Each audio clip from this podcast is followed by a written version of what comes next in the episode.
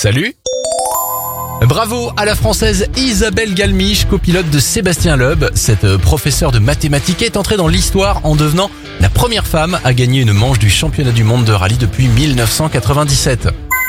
La belle initiative maintenant de cette esthéticienne rennaise, elle a décidé de se mettre au service des sans-abri de sa ville. Tous les mercredis matins, elle masse, maquille et détend plusieurs femmes sans-abri dans les locaux du secours populaire.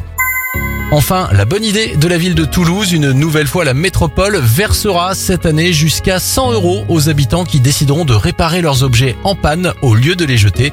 Cette prime réparation est une bonne nouvelle pour le porte-monnaie, mais aussi pour la planète. Merci d'avoir suivi ce journal des bonnes nouvelles. Vous pouvez le réécouter maintenant sur notre site internet et notre application Radioscoop.